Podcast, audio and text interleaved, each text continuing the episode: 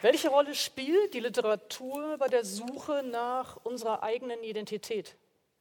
Wie schreiben sich alte Motive, alte Bilder und Vorbilder in unser individuelles oder kollektives Selbstverständnis ein?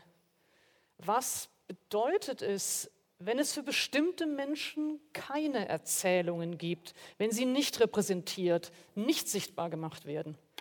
Was heißt es für Künstlerinnen, Schriftstellerinnen, Regisseurinnen, wenn sie versuchen, einer Person oder einer Erfahrung habhaft zu werden, die als verloren galt oder die tabuisiert wird oder die man selbst ist. Kaum jemand hat so elegant, so tiefgründig und so originell über die Frage der Identität geschrieben wie der amerikanische Bestsellerautor Daniel Mendelssohn. In seinem neuen Buch Eine Odyssee mein Vater, ein Epos und ich, verknüpft Mendelssohn die Figuren und Motive des klassischen homerischen Epos der Odyssee mit seiner eigenen Biografie und der Geschichte der Beziehung zu seinem Vater. Ich würde Ihnen ganz gerne Ihnen kurz vorstellen. Daniel Mendelssohn ist 1960 in New York geboren. Er ist Autor, Kritiker, Essayist und Übersetzer. Er studierte klassische Philologie in der Universität of Virginia und Princeton. Als Literaturkritiker schrieb er unter anderem für The New York Review of Books, das New York Magazine, den New Yorker und die New York Times. Er wurde mit zahlreichen Preisen ausgezeichnet, unter anderem dem National Books Critics Circle Award, dem Guggenheim Fellowship, dem National Jewish Book Award, dem Penn Henry Versal Preis für Prosa sowie zuletzt mit der James Madison Medaille der Universität Princeton. Daniel Mendelssohn ist, und das wird heute auch zum Thema werden, Professor of Literatur am Bard College und zudem Mitglied der American Academy of Arts and Sciences und der American Philosophical Association.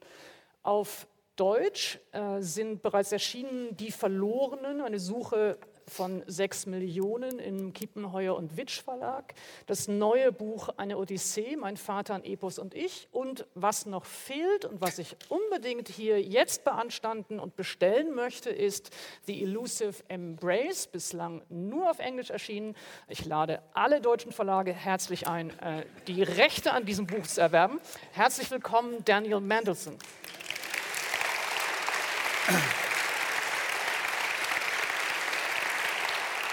Thank you. Ähm, ich würde ganz gern zum Ablauf äh, der Veranstaltung sagen, Daniel Mendelssohn wird am Anfang einen Auszug aus diesem neuen Buch vorlesen. Es wird parallel dazu die deutsche Version auch zu hören sein für diejenigen, die die deutsche Übersetzung haben möchten.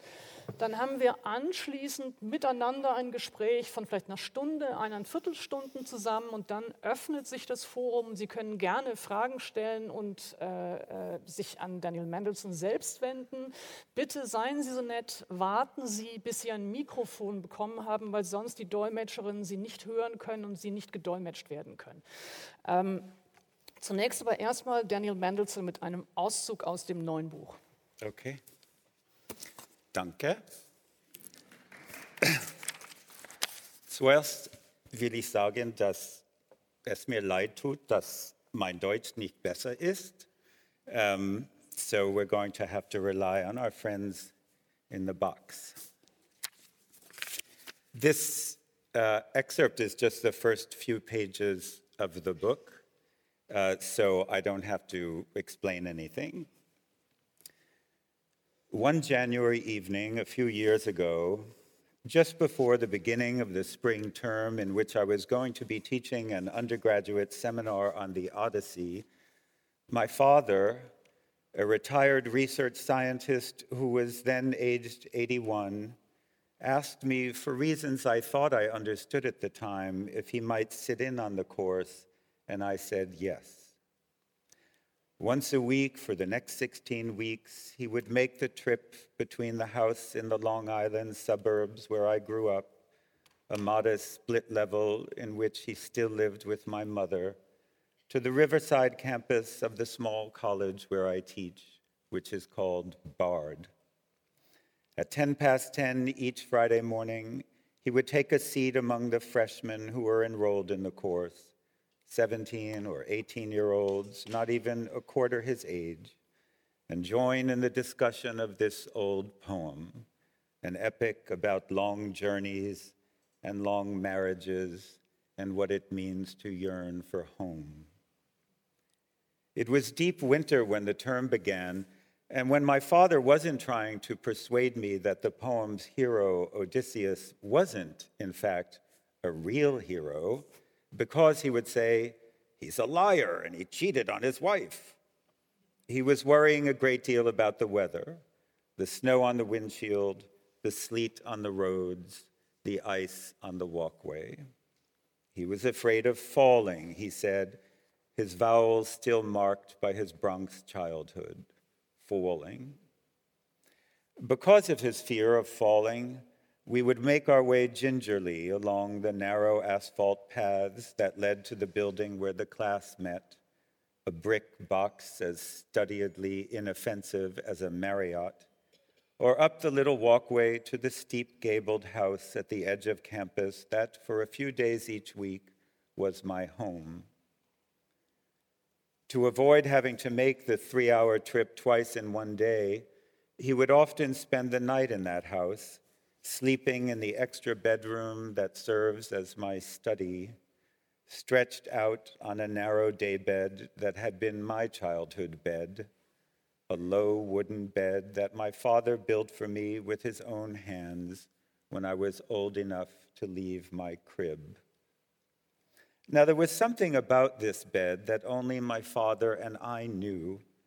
It was made out of a door, a cheap hollow door to which he had screwed four sturdy wooden legs, securing them with metal brackets that are as solidly attached today as they were 50 years ago when he first joined the steel to the wood. This bed, with its amusing little secret, unknowable unless you hauled off the mattress and saw the paneled door beneath, was the bed on which my father would sleep that spring semester of the Odyssey seminar, not long before he became ill and my brothers and sister and I had to start fathering our father, anxiously watching him as he slept fitfully in a series of enormous, elaborately mechanized contraptions that hardly seemed like beds at all, whirring noisily as they inclined and declined like cranes. But that came later. It used to amuse my father that for a long time I divided my time among so many different places this house on the rural campus, the mellow old home in New Jersey where my boys and their mother live, and where I would spend long weekends, my apartment in New York City, which, as time passed and my life expanded, first to include a family and then to teach, had become little more than a pit stop between train trips. You're always on the road, my father would sometimes say at the end of a phone conversation and as he said the word road, I could picture him shaking his head from side to side in gentle bewilderment.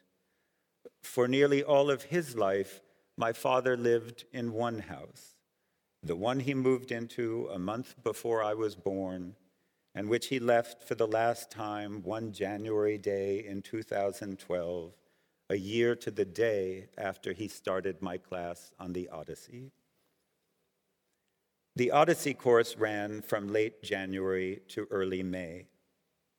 A week or so after it ended, I happened to be on the phone with my friend Froma, a classic scholar who had been my mentor in graduate school and who had lately enjoyed hearing my periodic reports about Daddy's progress over the course of the Odyssey seminar. At some point in the conversation, she mentioned a Mediterranean cruise that she had taken a couple of years before called Retracing the Odyssey. You should do it, Froma exclaimed. After this semester, after teaching the Odyssey to your own father, how could you not go? Not everyone agreed. When I emailed a travel agent friend of mine, a brisk blonde Ukrainian called Yelena, to ask her what she thought, her response came back within a minute. avoid theme cruises at all costs.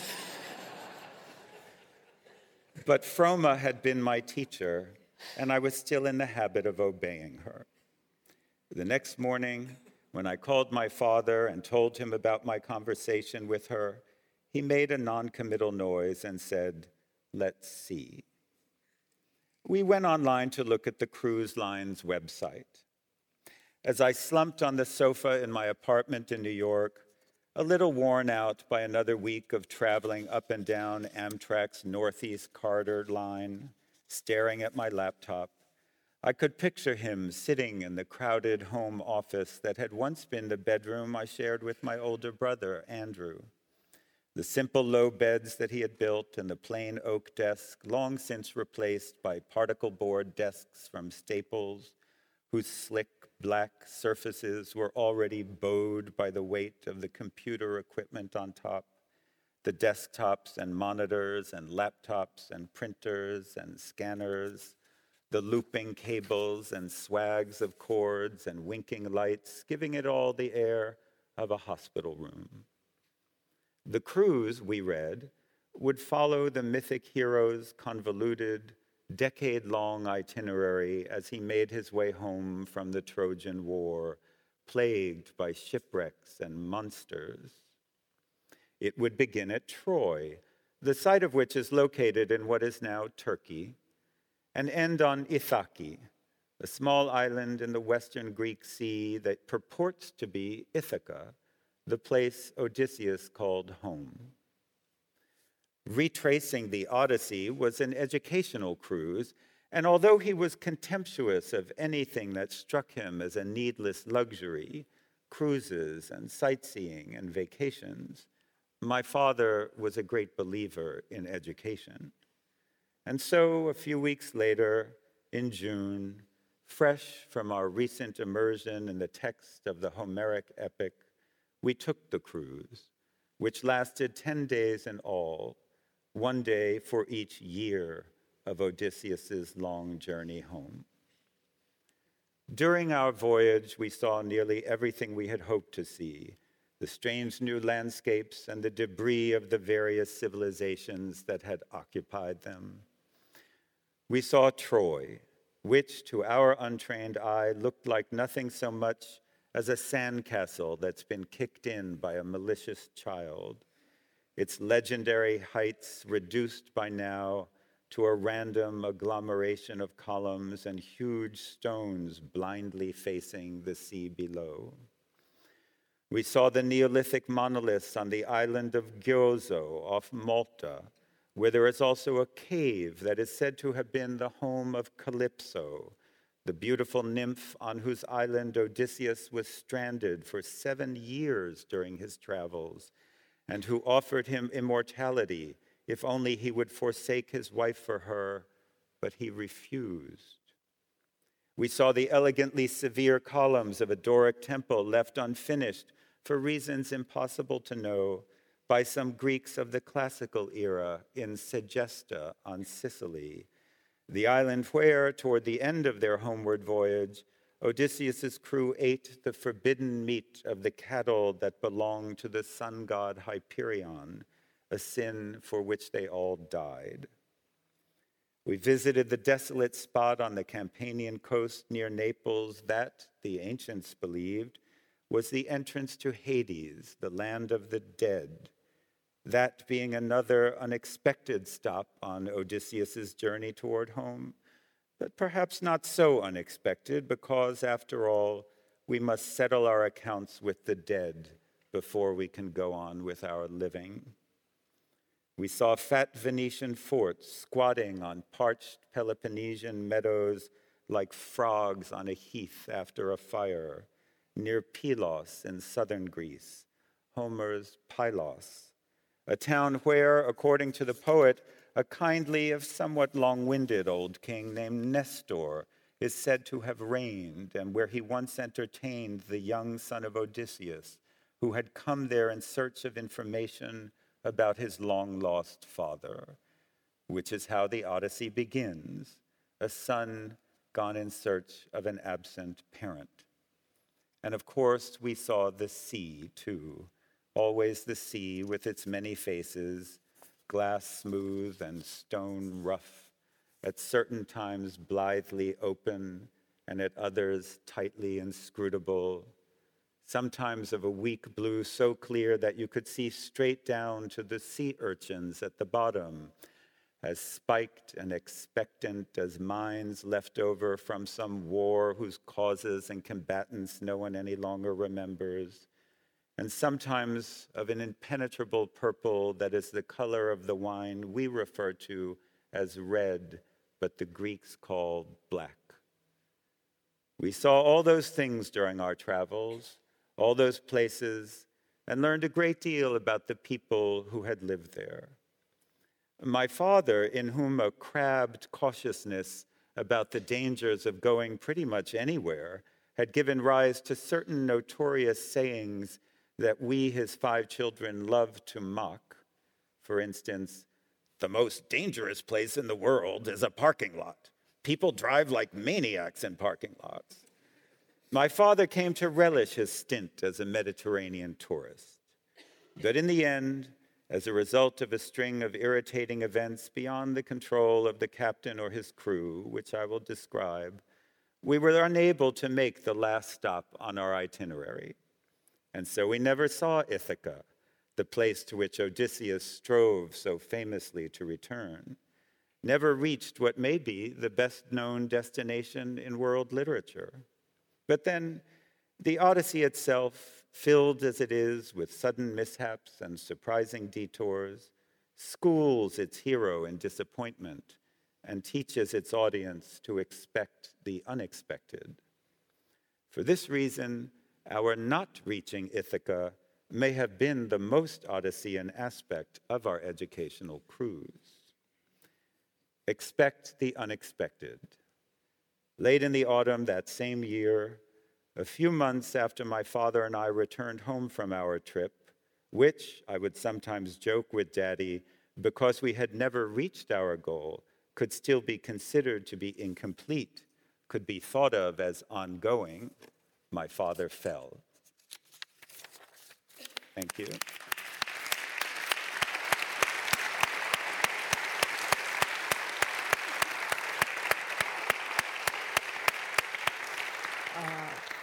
Thanks very much. Um, usually, uh, when I do these uh, conversations in this theater, uh, this is the moment when I announce how to structure the conversation. Now, I have the same uh, bad habit uh, that you seem to have of trying to structure and bring order into material that might be chaotic.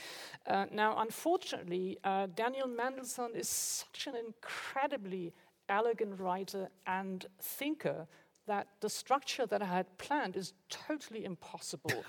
um, uh, I had thought that I would focus first on this particular book and on the question of uh, the relationship between father and son and the themes and motifs um, that are explored both in the Homeric Odyssey and mm. in your book. Um, and then in the second part of the conversation, focus on the more systemic or systematic questions of identity and writing, mm. of truthfulness uh, and, and lies. And that's lost. That's, I gave that up. So what I, and I, I tell you why. I, I, have to give this up because the book of Daniel Mendelsohn is uh, a way to describe, it describes relationship between Mendelsohn and his father via the reading of the Odyssey, um, and not just via all the motifs and themes and questions that are crucial within the Odyssey, namely traveling and home, education, learning, the relationship of father and son, the question of recognition of an identity, um, the question of transformation mm. change and authenticity, uh, and the question of love and secrets. Mm. Um, but it not only addresses these questions, but Mendelsohn also mirrors the structure of the old Homeric uh, story by uh, giving it a structure of ring uh, narrations. So uh, the, the, the story is not told linear, and this is exactly what I think will happen to the two of us while we have a conversation. That we'll with begin with a motif or a question, and it will probably be a thread that leads us not only to the Homeric epic, but also to all the other books that Mendelsohn wrote. Um, now, let me start by saying um, if one knows your previous work, there's a wonderful description of your father as a driver in The Elusive Embrace. And you describe your, your father driving his car with the following sentence My father drives with a severe concentration of the intolerant. Um, now, after reading that book and ha- you know, having a, a slight image of your father, uh, and even before finishing this book, I wondered how on earth could you possibly say yes to your father's question uh, when he asked if he could sit in your seminar? Well, I mean, what did you think? I thought two things, uh, typically. I thought, so at the, f- m- m- my first reaction, and it's very interesting because you're in a position of great advantage, because my first book, uh, which hasn't yet been published in Germany, uh, you know, is about my father, really, but written 20 years ago, more than 25 years ago. Uh, One of the things I'm inter- interested in as both a writer and as a critic, because I'm very active as a literary critic, is this question of multiple perspectives. So uh, by the time my father died, I had a very different relationship with him than I did when I was in my 30s, when I had my own first child, you know. So a- as you know, there are certain anecdotes that are told in the first book, which I retell in the second book, but they're slightly different because I'm slightly different, you know. So when he first asked me, I thought, you know, this is so typical of my father that he, my father uh, grew up quite poor uh, in the Depression.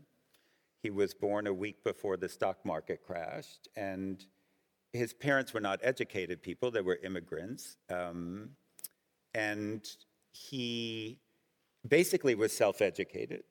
He taught himself everything. He loved to tell a story that he was misdiagnosed with rheumatic fever when he was about 14 years old, and he had to stay home from school for six months. And that's when he became an intellectual, because he had nothing to do but read.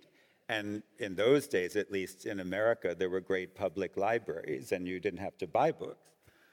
So I thought it was very typical of him. You know, he taught himself everything. He knew, and he knew about everything because if you have that experience, there are no limits.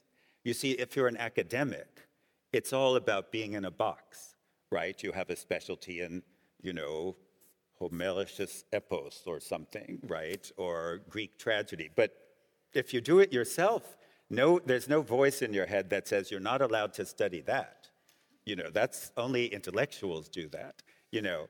So he knew about everything. He knew about jazz, he knew about classical music, he could fix a car, he could build the addition to the house, you know, everything. Makes it And- worse and worse. The longer you speak, Yeah. the more convinced I am that you should have said no. No, but the great, so I thought it was very typical of him and it was very charming. You know, here's an 81 year old man at the end of his life and he decides he wants to know about the Odyssey.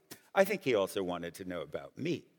Um, and um, so that was one thought. But the other thought was, oy, you know, my father, as you know, is, was a sort of difficult, quite severe, and quite gruff character, but he assured me. So I talked to him on the phone and I said, You know, what are you going to do? You're going to do the homework? You're going to write the papers? You want? He said, No, no, I'm just going to sit and I'm not going to say anything. So Can you say how many minutes that promise lasted, lasted in the four, first session? Four minutes. He was quiet. And then on the first day, I'm doing my introductory spiel, you know, about Homer and the Homeric question and is there a Homer? And he's sitting, he always sat behind me. so every time he said something, I had to, you know, very passive aggressive. And, uh, and he said, I don't think he's a hero. Why First is he a session, hero? session. Yeah, he cries. He cheats on his wife. You know, He needs the gods. That's his other he argument. hated the fact. My father was a severe atheist, and he hated the fact that there are gods in Greek literature. You know, he's like, well, he wasn't so great. He was helped by the gods. You know, and uh, and the other thing was, he said, he said. Uh, the fact that you know all the heroes in a Greek epic are always crying and weeping. He said, "I was in the army. Nobody cried." You know, and that was the first four minutes. You know, so but at first I thought this will be funny, and it was funny, but it turned out to be more Well, it was funny. more funny for the others, one has to say. I mean, Yes, it I was, imagine.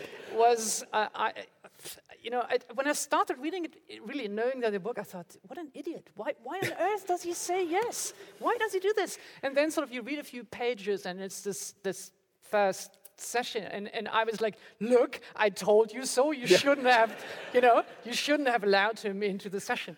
Yeah. Um, now, the, the Odyssey, the Homeric Odyssey is, is, is uh, as, as he mentioned also in the, in the passage, it's about um, the relationship between a father and the son, uh, about the relationship to a father that has been absent. yeah, Uh, and um, it's also about um, learning who the other person is or learning how one can find out who the other person is. Um, in retrospect, after having written this book, could you say how did you learn most about your father? Um, and, I, and, and, I, and I give you what, what comes to mind as options. Um, through his own reading of the Odyssey, through his own narrating, one has to say. There's, there's all kinds of conversations that take place. One is within the seminar, the father, then, of course, not being quietly sitting no. you know, there, but very much engaging in the conversation with the students and really discussing uh, different interpretations of the text. So that's one uh, way he speaks. Another one is that you have the ritual of having dinner together prior to the seminar. So, were these the moments when he spoke also about Homer, but not only? Was that how you learned most? Or while writing, did you discover something about him? Well, of course, there's the trip on the boat, also the cruise ship. That's the third option. The fourth is while writing. Was there also something that you yourself discovered while writing the book about your father? Yes. Um, I mean, of course, it's all those things, you know, and it's the- the thing I love so much about the Odyssey is that the Odyssey is about narrative. I mean, the hero of the Odyssey is a person who is a great storyteller. And if you're a writer, it seems so self evident that Odysseus is a hero because he's a wonderful liar and a storyteller. In fact, if you've read Verlorenen, you know that the character in my family who is most like Odysseus is, in fact, my mother's father, my grandfather, who's a great storyteller. Um, so the first question is through reading. I mean, anyone who has been in a book group knows this phenomenon where somebody's reaction to a book tells you much more about the person than it tells you about the book. And that was certainly an aspect of my father's presence in the class because he hated Odysseus. And it, I mean, it's funny, but it, I never was able to persuade him. And I thought that was so touching to me because, as I said, if you're a writer or a literature person, you know, Odysseus seems so wonderful because he's great with language. He's a master manipulator of language. My father was a mathematician, and he liked to see everything, you know, in a box, in an equation. And Odysseus is so slippery, and he just couldn't stand him. So I learned a lot about him just through his reactions of the text. In fact, it was very touching, and sort of the climax of the book is when we get to the end of the Odyssey. And if you've read the Odyssey, you know there's this great moment when Odysseus has been separated from his wife for 20 years, and they finally recognize each other through this secret that they share, which I should say has to do with the construction of a certain bed. Um, and that's the only part he liked. And it was very touching because he started talking to the students about his marriage to my mother, which was, they were together 64 years. And the students were just amazed. And I was amazed because he never discussed emotional things with, with us, you know. So there was that. There's also his own narrations. Yeah. And that was really, so the seminar was Friday morning at 10 o'clock. And so he used to come because it was a long trip uh, from the New York suburbs up to where I teach on Thursday afternoon. And we would have this ritual, it was very Homeric, this, you know, ritual dinner every Thursday night and order steaks and a bottle of red wine. And then he would often talk. Also, on the cruise, you know, when you're traveling with someone, long plane flights, or you're sharing a room on a ship, you're just always talking. My father and I are also very bad sleepers. So we would always be up at five in the morning, sitting on our little balcony looking at the Mediterranean. And he never, he didn't talk to me when I was growing up. You know, he was very much of his generation. He was an absent father. You know, he was absent not physically, but emotionally, I would say. And it was a wonderful thing to have him in his old age suddenly opening up in this way and sharing things about his childhood, which I never knew, you know. And there's also, you mentioned this word, transformations at one point. The, the, the part of my book where I talk about this cruise, you know, so I remember we flew to Athens to get the ship. And I'm thinking, who goes on an Odyssey cruise? You know? I knew why I was there, but I didn't know why the other 75 people were there, you know. And it's all 50 year olds with their elderly parents. It was so funny. Um, and one of the really charming things that happened was my father, it was like a hero in a Greek myth, was sort of metamorphosed during the trip. He was so, you know, he was a kind of a entertainer. He was entertainer. He, he became like one of those poets in the Odyssey who's singing the song of the Trojan War. Everyone, he was so charming, he was so relaxed, everyone loved him. People kept coming up to me and saying, Oh, you know, your father is so charming. And, I, and I was like, Him? You know. And so the stories he told, you know, and that's what, well, look, we know this about travel. That's why you travel. You travel to have new experiences and to be transformed in a way. So, all of these different modes of narration the reaction to the book, the behavior in the classroom, the cruise, our dinners together, the early mornings together. You know, as you know, the sort of the climax of the cruise part of the book, we had a very serious conversation about death for the first time. And my father, when he died, it was sudden, it was not expected. He was not ill, he had a stroke. Uh, but he was 81, so we knew that it was going to happen at some point. And we had a very serious conversation about death and why, was he afraid of death? What did he think about death? And I think just being in this sort of magical Mediterranean setting allowed something to happen that would never have happened, you know. So I felt I really learned a lot about, we were already close. This is not the story of an estranged father and son who come together over literature, although I hope in the Hollywood version that's what they'll do. But um, God willing. But, but, um, but we were already close, but never this close. Mm-hmm. And so the Odyssey serves as a kind of medium through which we can connect in ways we never connected before. And while writing the book, uh, did that Ah. Was there something in addition yes. that, that emerged then that you realized or recognized about him that you hadn't before? Yes, sure. Because as you know, when you're writing your head is just different from the way it is when you're experiencing something in a primary way. So I started the book six months after my father died. And it was funny because all my friends said, you know, this book must be very difficult for you to write because now your father's dead and it must be so sad. And I said, no. It was like a nice haunting.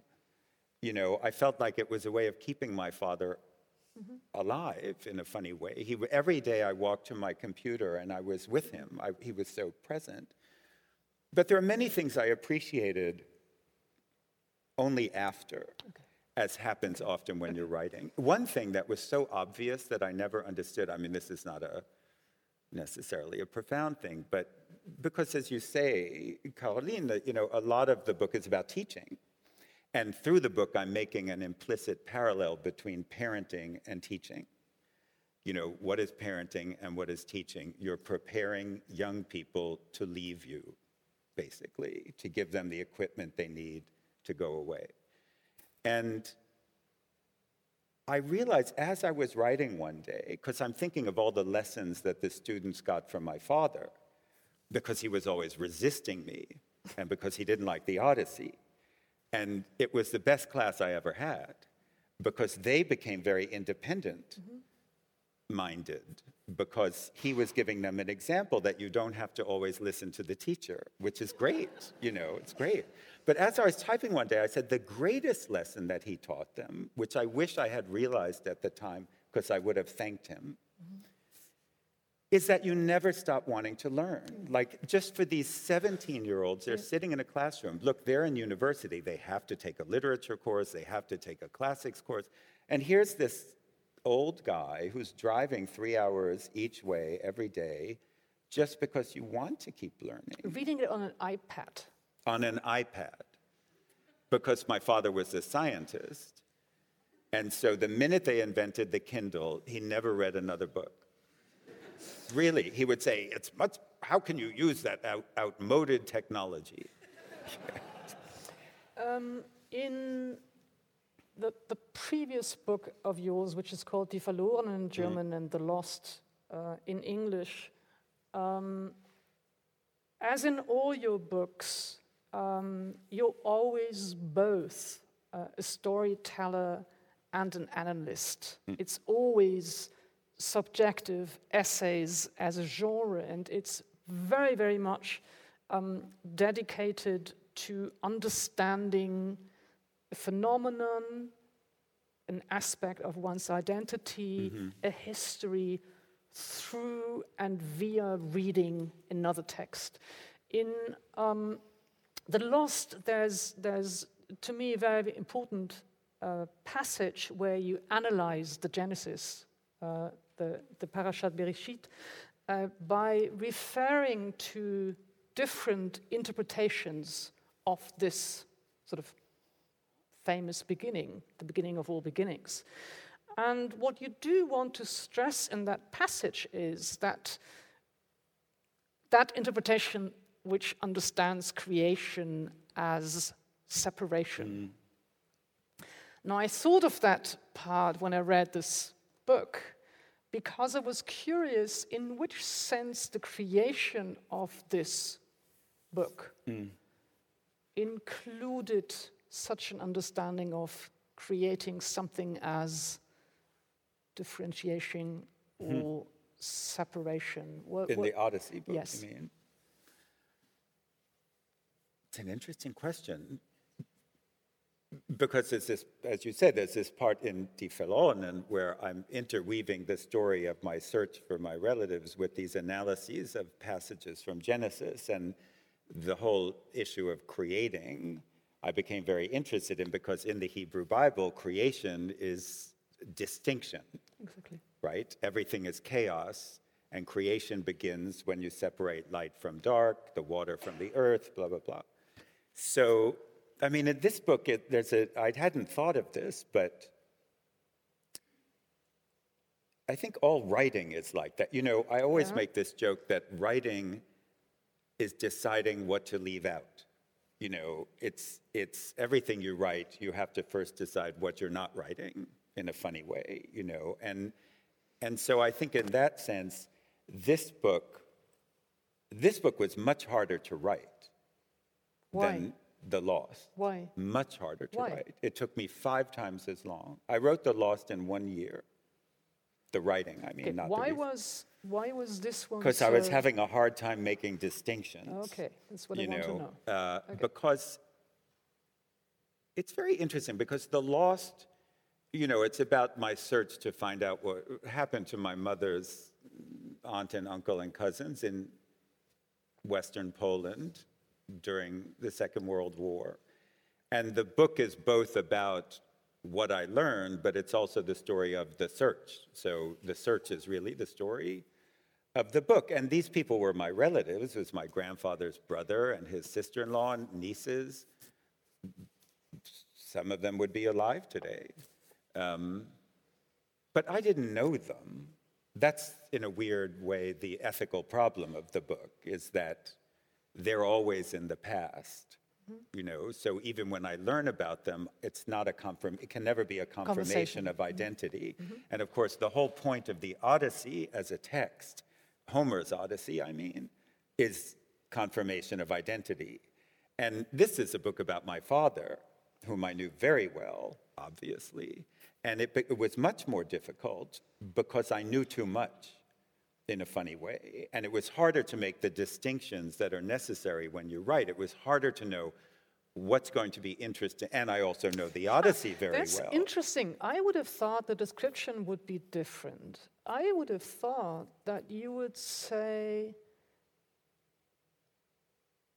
I had to separate myself from my previous understanding of who he was, and that you learned, surpri- I would say, surprising secrets from a man who despises secrets and lies. Although he had some. Indeed. And so I would have Well, thought that the difficulty about. Maybe I got it wrong. I mean, uh, I, I- No, I mean, I think- so. So I- I would think that was say part you, of it. you felt that you knew so much about him, and that's what made it so difficult. Well, on the practical level, Okay. I think you're, you're addressing a slightly different issue, which is more of an intellectual slash emotional Mm-hmm. level, which is yes, I certainly learned things about my father as we were just discussing in the classroom, on the cruise, in the writing process. But on the practical level, see, when I wrote the Holocaust book, I'm not an expert on the Holocaust. I'm not a historian. I was ah, an amateur, and that made it easier in a way. But when you're a real, I'm a, I'm a classics scholar. I know the Odyssey very well. And then the practical mm-hmm. problem, which I discuss very often with my editor, is you have to only put in what the audience is going to be interested in. You know, they don't want to know everything that I know about the Odyssey, and they don't want to know everything that I know about my father either. So that was the practical challenge. I understand what you're saying, which is a slightly different, uh, uh, more emotional challenge, which is I'm learning things, as you know. You know, there are no big climaxes in this book. Somebody, I was being interviewed by somebody in New York, and they said, You know, I kept reading your book, and I thought at the end your father was going to turn out to be gay. And I said, I'm sorry, you know. I could what have, a disappointment! I'd probably sell more copies, you know. I. so yeah, there are two kinds of understanding, um, absolutely. Um, now, sort of, that's the one issue and motif that you took from the Odyssey, and that uh, you, you, you- you, weave the different threads through the book. That is the, the question of education and learning about uh, the father and son. Um, the other um, big question in in in this book, and actually, I think in all of your books, is um, the question of lying and truthfulness and its connection to, to storytelling. Now, um, the amazing thing about, about your father is that he, as you already mentioned, I mean, he can't stand Odysseus for various reasons, but it seems the strongest to me seems to be that he's a liar. He's a liar. He's a liar. he really just can't stand it. Um, And he doesn't change his understanding of Odysseus throughout. The sem- seminar doesn't help in that uh, sense. No, it's a story Um, of failed teaching. Yeah. No, it's really. Um, now, what I'm curious about, and not just in relationship to your father, but uh, actually in, in a sort of in a more systematic sense, or if you want to, in, with regard to the other books that you wrote, um, is lying can have many different functions and also many different relationships to the truth. That now one more reference to your father, and then I stop it. Uh, he does not seem to look at the functions of lying. Whereas if one reads um, The Lost, uh, or you know, one doesn't even uh, have to only think about this book, but uh, a person that appears in that book is the mother of uh, the writer Louis Begley, um, whose entire lives only dependent depended on their ability to lie, on their ability to come up with different names, different identities. They would not have survived the Shoah uh, without this ability to completely make up Sure. a new identity.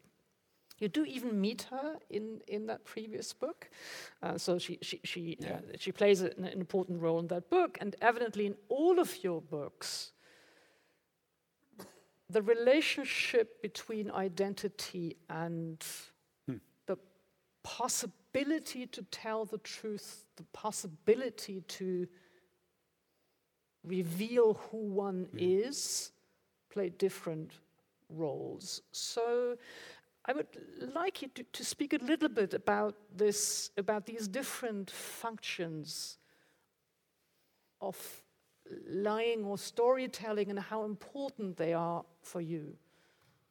It's a wonderful question, and it probably is the thing that connects all three books Yes. at the end. And I, and I would add something else, which is also uh, uh, not in German or most other language, which is my criticism, my literary criticism, which I also would class as being part of this Yes. set of Yes. concerns. All of my books, in some way, I would say, are about the question of identity in a very large sense. How do you know who you are? And how do you know who you are? So you have your family, you have history, you have relationships, you know, and this is how we think about ourselves essentially contextually, one could say. And each of these books explores context in a mm-hmm. different way. So the first book, but I would say the key to my interest in the subject is that I was a gay teenager in the 1970s, and you learn a lot about lying when you have to be a closeted teenager. And back then, as I always have to now explain to my students, you know, I had a student once and he said, Oh, were you out when you were in high school? And I laughed. And I said, I would have been killed. I know a guy who was out, a friend of mine in high school, and he was gay, and everybody knew it. And every day they beat him up. Every day. And so you learn how to be a good liar. Yes. Your whole identity, your whole relationship to the world is predicated on your ability to conceal who you are. And for that reason, I think this is why I became a critic. You're very good at seeing when other people are lying. It's like this subtle filaments that you can feel, you know, it's, it's very interesting. And so I think that's why I was always so interested in this question of identity, because I was a great liar until I decided to stop lying, obviously. But it makes you very alert to lies, concealments, disguises. So it makes you, I, I keep reaching for my copy of the Odyssey, but it's not here. It makes you a very good reader of the Odyssey because that's, you understand this guy. He has to, he survives Yes. by lying, like Mrs. Yes. Begley. Yes. So in, when I was writing the book about the Holocaust, I was talking to people and I thought, you know, mutatis mutandis, we're in the same boat, right? To survive, you had to lie. You had to disguise, literally, you had to disguise yourself. You had to conceal yourself. You had to have false papers. You had to make up a new story about yourself. So I think I was just naturally, apart from the historical interest, apart from the family history interest, I just think temperamentally I was drawn to these narratives of concealment, let's call it. Because lies, as you say, it's a complicated question. If you have to, it's an ethical question. Yes. And my father, who was an absolutist, would say, well, it's always bad to lie. Go tell that to Mrs. Begley.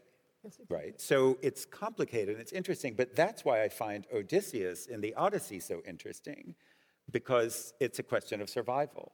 And that, the next step from lying, which I did in my crude fashion as a teenager, right? So I had a f- best girlfriend in high school, and everyone thought she was my girlfriend. And I didn't tell them any differently because I didn't want to be beaten up every day you know but from that it's one more step to becoming a writer right because then you become interested in narrative as a concept right how do you how do you make a really good lie you know that's the next step and of course there's the other factor in my case which is my grandfather who if you've read Die Yes. Verlorenen, he was a wonderful storyteller and a you know, he was also a bullshitter. I mean, he made up a lot of stuff, but who cared because the stories were so good. So then you're interested, you're in this other territory of the difference between truth and fiction. You know, so all of these questions which became central to my identity as a person, central to my identity as a reader, central to my identity as a critic, right? Because quite often I write about autofiction, autobiography, where does the line between truth and fiction start to become blurred? You know, of course I was going to be interested in those things.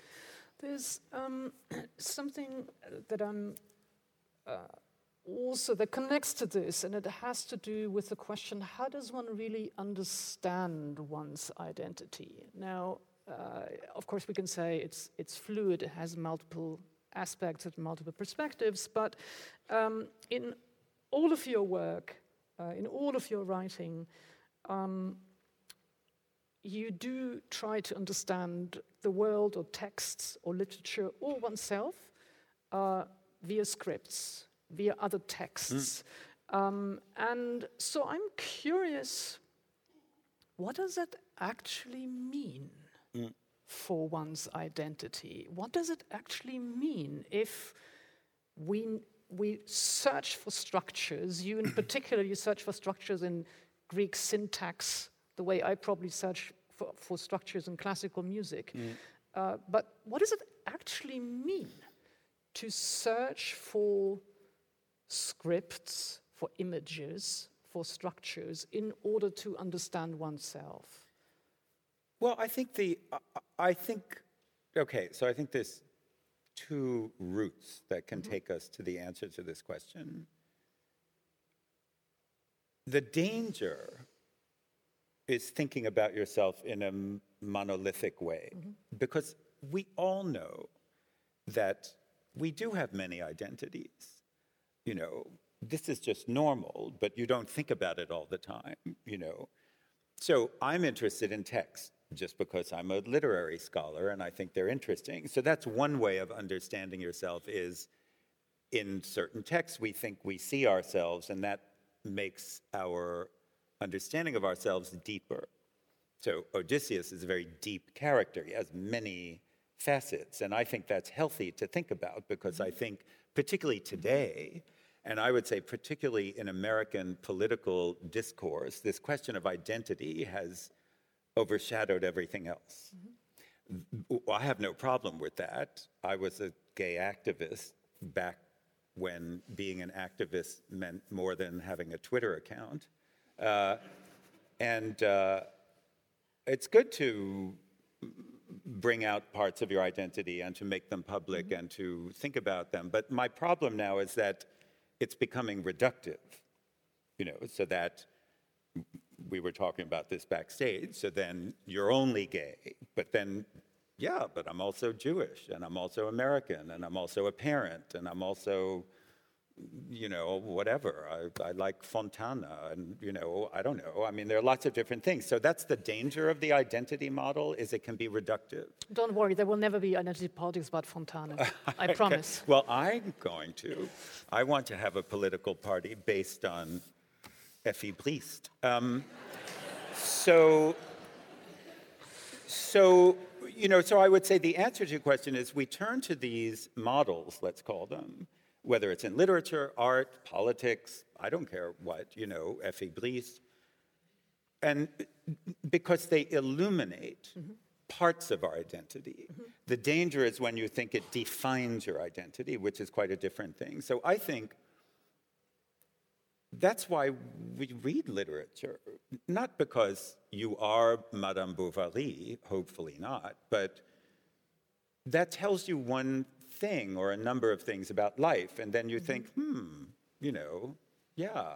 And so I think that's very important. I mean, I think that's why, look, as a teacher, any, if anyone here is a teacher of university or high school students, this is becoming a great problem because now, because identity is so important, you have the flip side of that is relatable, right? They say, well, I can't read this because I can't relate to it. And I always say, try harder, you know, that, the, that we're sort of uh, fencing ourselves off because it isn't in not an exact identification. and that can be dangerous too. I agree. I think part of. I have two questions. I start with one. One is that um, in the elusive embrace, you make reference to um, the Greek syntax and two monosyllables. Now, I'm not an expert on Old Greek, so uh, I probably will mispronounce them, but it is the structure of the men and de. Could you explain what that means, and then I'll ask my question? So when you learn Greek, um, which I hope you all will do as soon as this is over, um, uh, the Greeks had these words which we call particles, which are not translated, but it's like salt and pepper on your salad. It just adds a little flavor. So typically, a Greek sentence is balanced because this is how Greeks thought. And in the first part of it, so if you say, uh, you know, I, I went to the, uh, the, the Schaubühne and I loved Carolin, but I hated Mendelsohn. So in Greek, you would say, I went to the Schaubühne, but men, I loved Carolin, but de, I hated Mendelsohn. So just having these two sounds in the sentence gives you a sense of balance, opposition.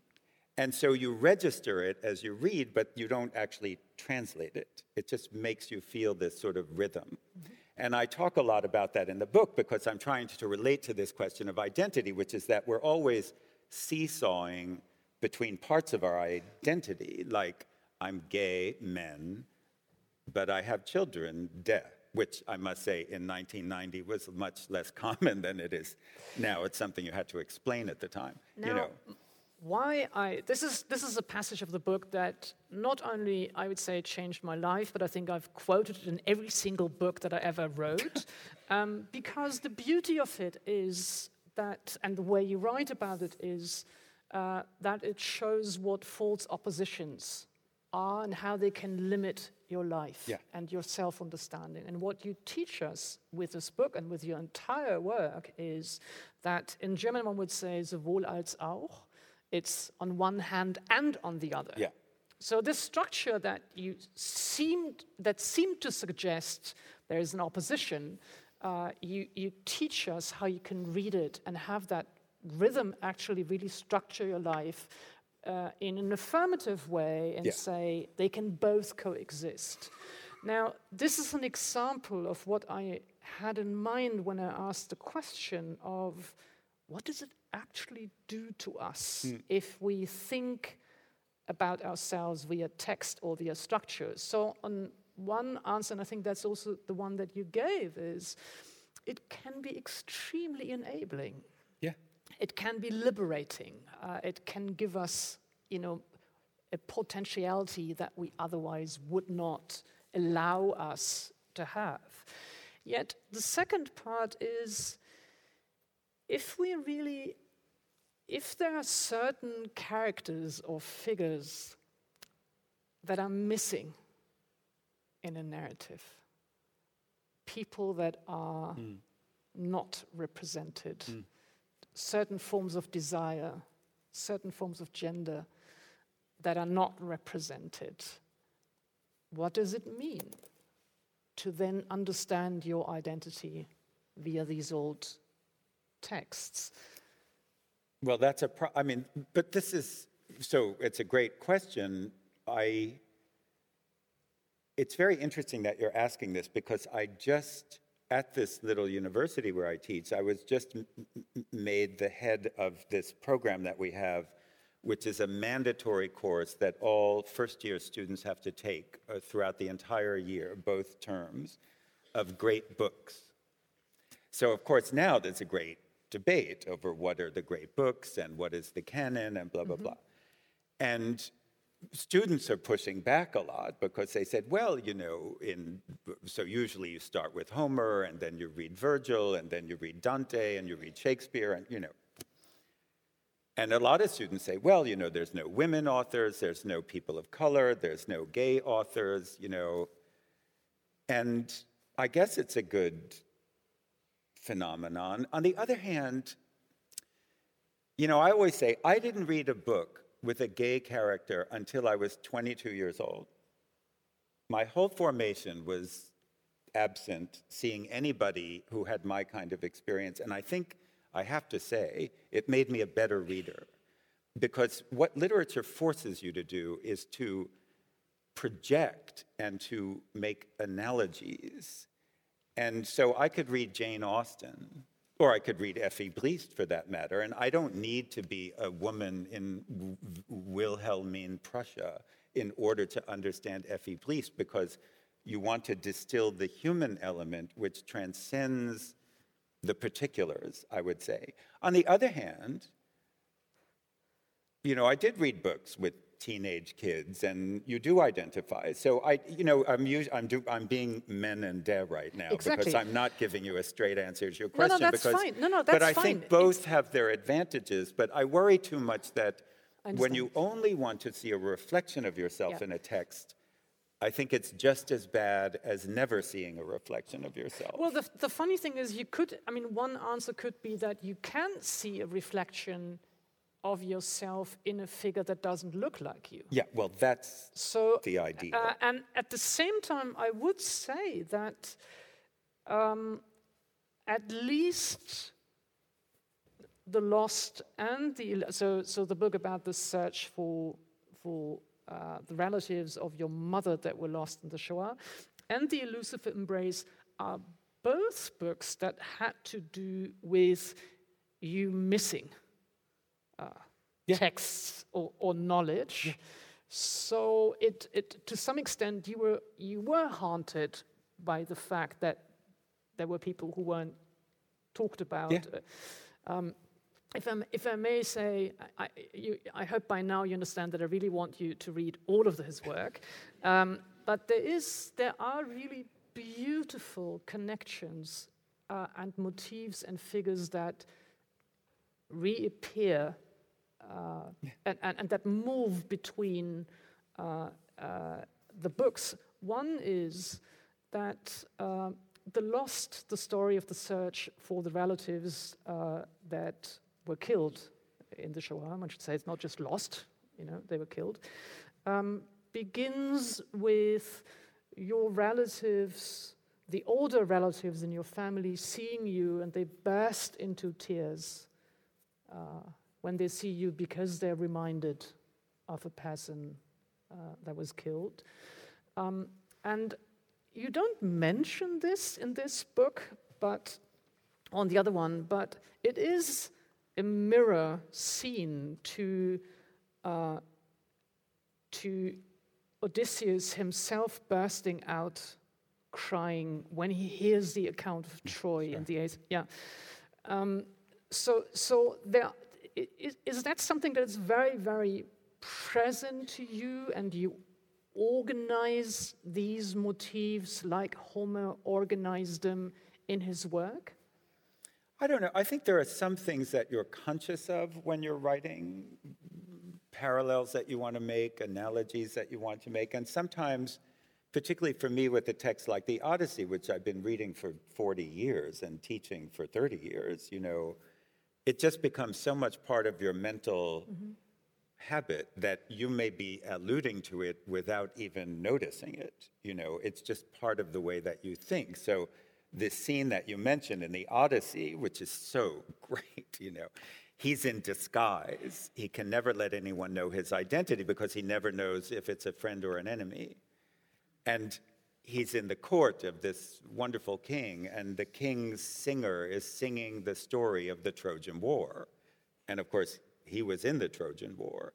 And hearing this song about the Trojan horse, actually, m- brings the memories back, and he starts crying and thereby reveals his identity. Mm-hmm. Because the king says, you know, why does this story make you cry? And he has to finally tell the story. Mm-hmm. So I hadn't Well, it's it's, just it's such the relative. The interesting thing for me in in in what's so parallel in these two scenes is that evidently your family did not really want to speak about No, the not at all. person whom they saw when they saw you. So it was also something that they wanted to. I wouldn't say cover up, but they couldn't really address and speak about, and they weren't really v- revealing to you except in their tears. Well, that's very interesting. I have to, it's always so interesting to, to hear things because I, there are things I don't even know that I'm doing, which I'm now realizing I did. So, so certainly my relatives, they weren't trying to conceal anything. I think their grief, you know, everyone knew Uncle Shmuel was killed in the war. I mean, that wasn't a secret. I think what the grief was is that they didn't know anything Yes. how. He just, and it's interesting because the title in, in German is like the title in English, Die Verlorenen, the lost. But in Norwegian, it's Forsvunnet, which is more like verschwunden, mm. right?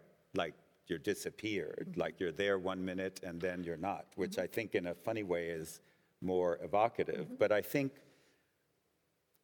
they just didn't know anything. That was the horrible part. You know, they were getting letters in 1939, and then there was nothing. That was the horror for them. But when I'm listening to just now, I realize that, of course, this scene, which is the first paragraph of Die Verlorenen, which is I'm a little boy, and everyone said I looked like my uncle. So whenever they would look at me, they would start to cry, which is strange if you're seven years old. And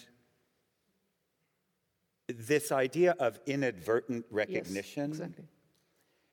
I'm just now realizing, um. of course, it has to be something that's internally very exciting for me because it goes back to the gay thing. There, the danger that you'll reveal yourself Yes, exactly.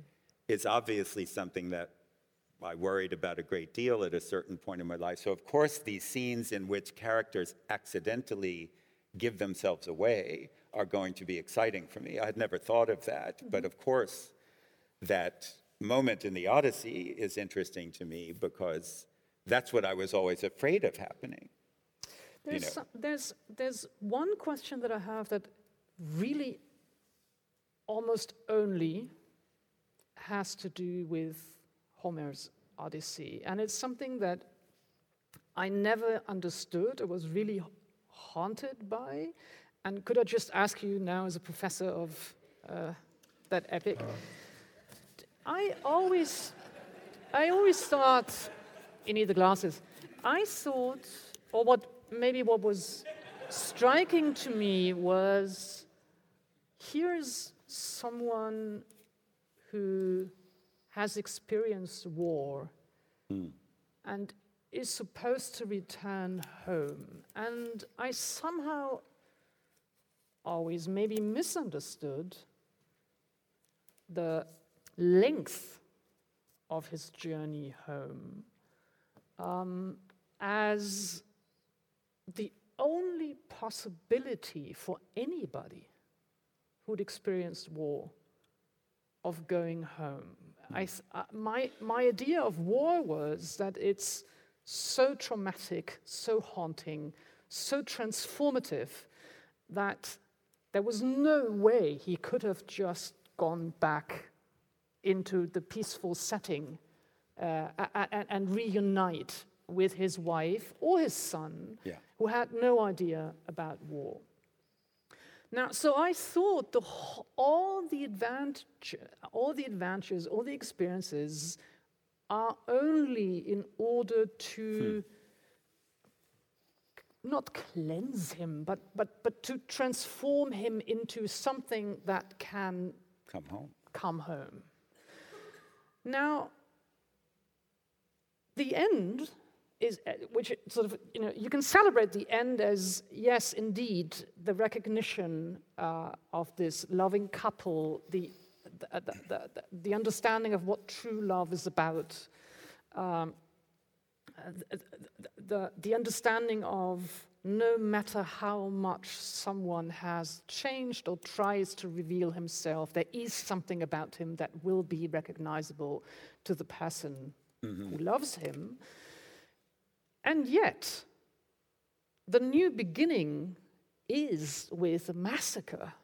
Yeah. Uh, you know, it starts with violence yet again, and that's also something that he teaches his son to someone and everyone else when he returns.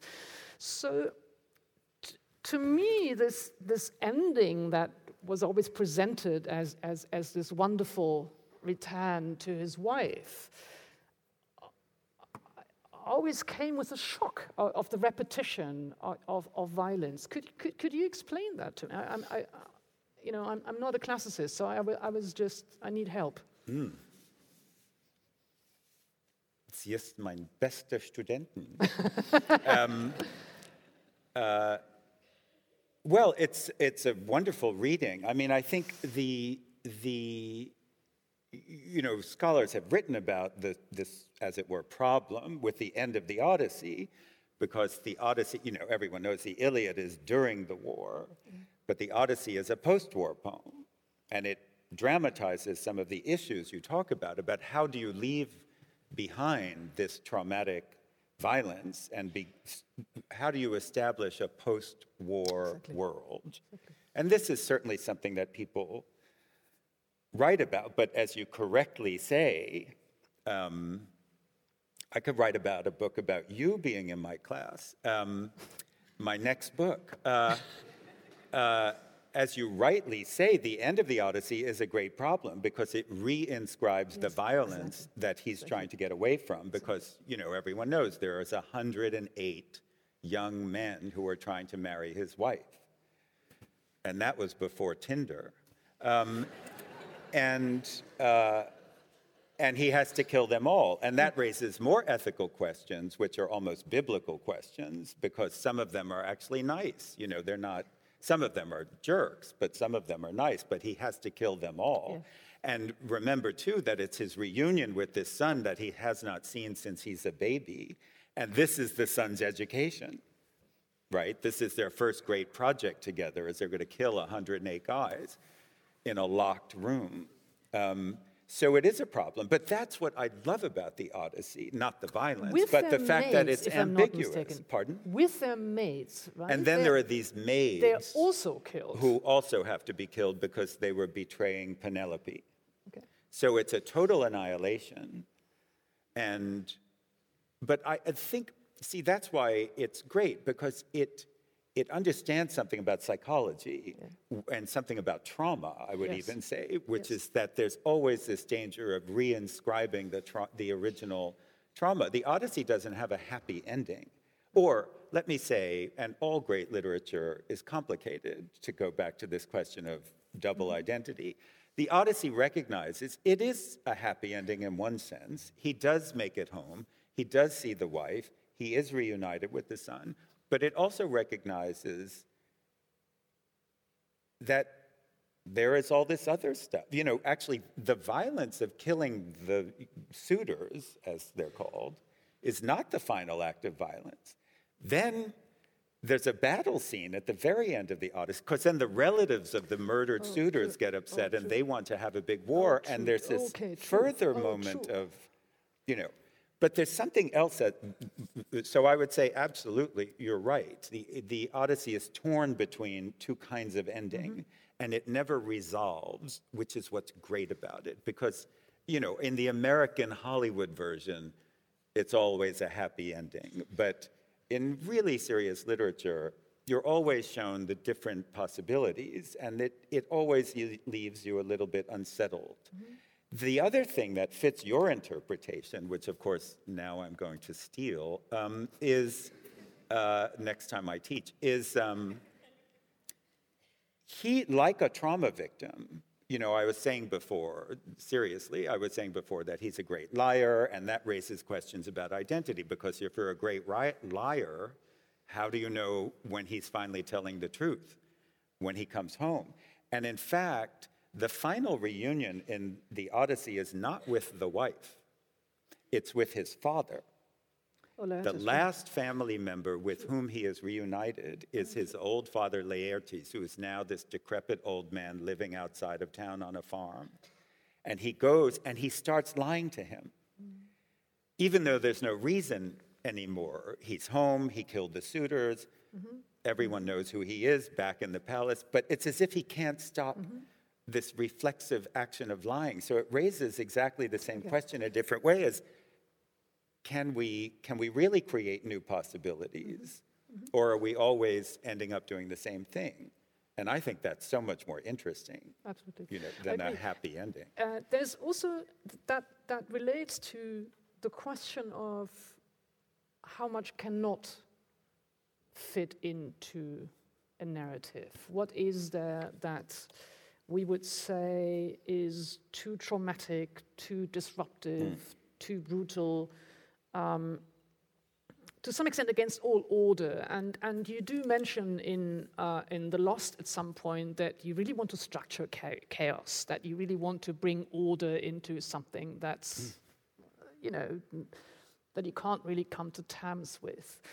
Um, now, that is very famous theme, evidently, in the whole Shoah literature. And of course, you could say there is sort of the, the the difference maybe between Primo Levi and Jean Améry is one about how do they, how disruptive, uh, you know, how much brutality do they allow uh, in the text, or uh, between Semprún and Sebald, maybe.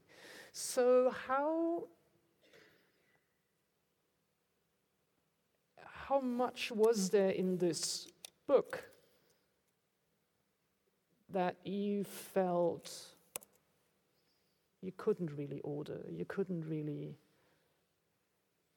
Well, it's a, address, yeah, it's a super interesting question. And in fact, the it's funny you mentioned Sebald, whom I love. I'm actually writing a text right now about Auerbach and Sebald. Um, and Sebald describes nothing, right? Sebald is always, everything in Sebald is about what is not being described. It's, that's why it's so amazing. But I had a problem in Die Verlorenen because I remember there were scenes th- that I was describing of violence that took place in my family's little town in Poland. And my editor said, you can't include these scenes Yeah, because people will stop ri- reading the book. So you have to, and yet you don't want to falsify. Did it change the editor? No, but I knew what he was talking. I mean, there's some still in there, but the question is, you don't want to falsify the experience, but you have to decide what's appropriate also, you know. So I was faced with this complicated problem.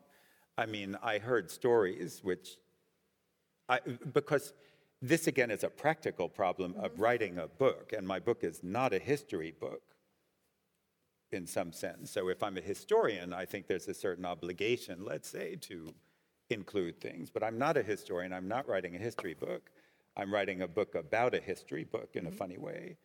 Um, And you don't want to have something. I have an editor in New York who has this word.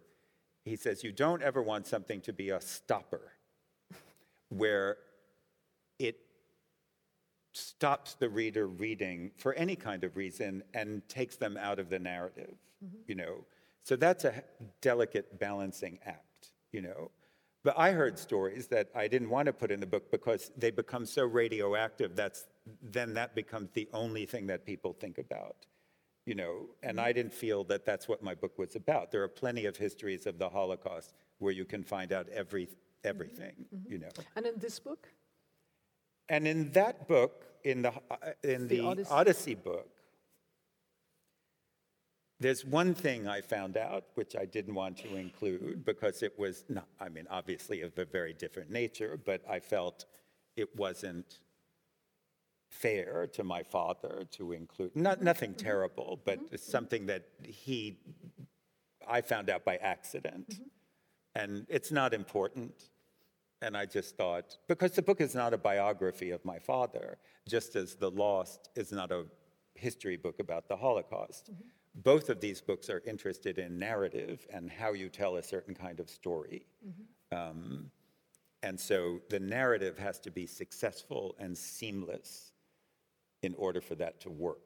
You know, I mean, the, the things that I left out. So I was on my book tour in the United States when The Lost was first published in 2006. And a woman asked me a question during the question time, and she said, Oh, you know, I'm so happy that finally there's one book that tells everything about what happened in one shtetl. And I laughed and I said, if I put in the book everything that I found out about the one shtetl, it would be 4,000 pages long and nobody would read it. So this brings me back to what I was mm-hmm. saying before that every mm-hmm. decision to write is a Yes. decision about what to leave out. Because it has to work as a story. Mm-hmm. It doesn't just have to work as a container for information. Um,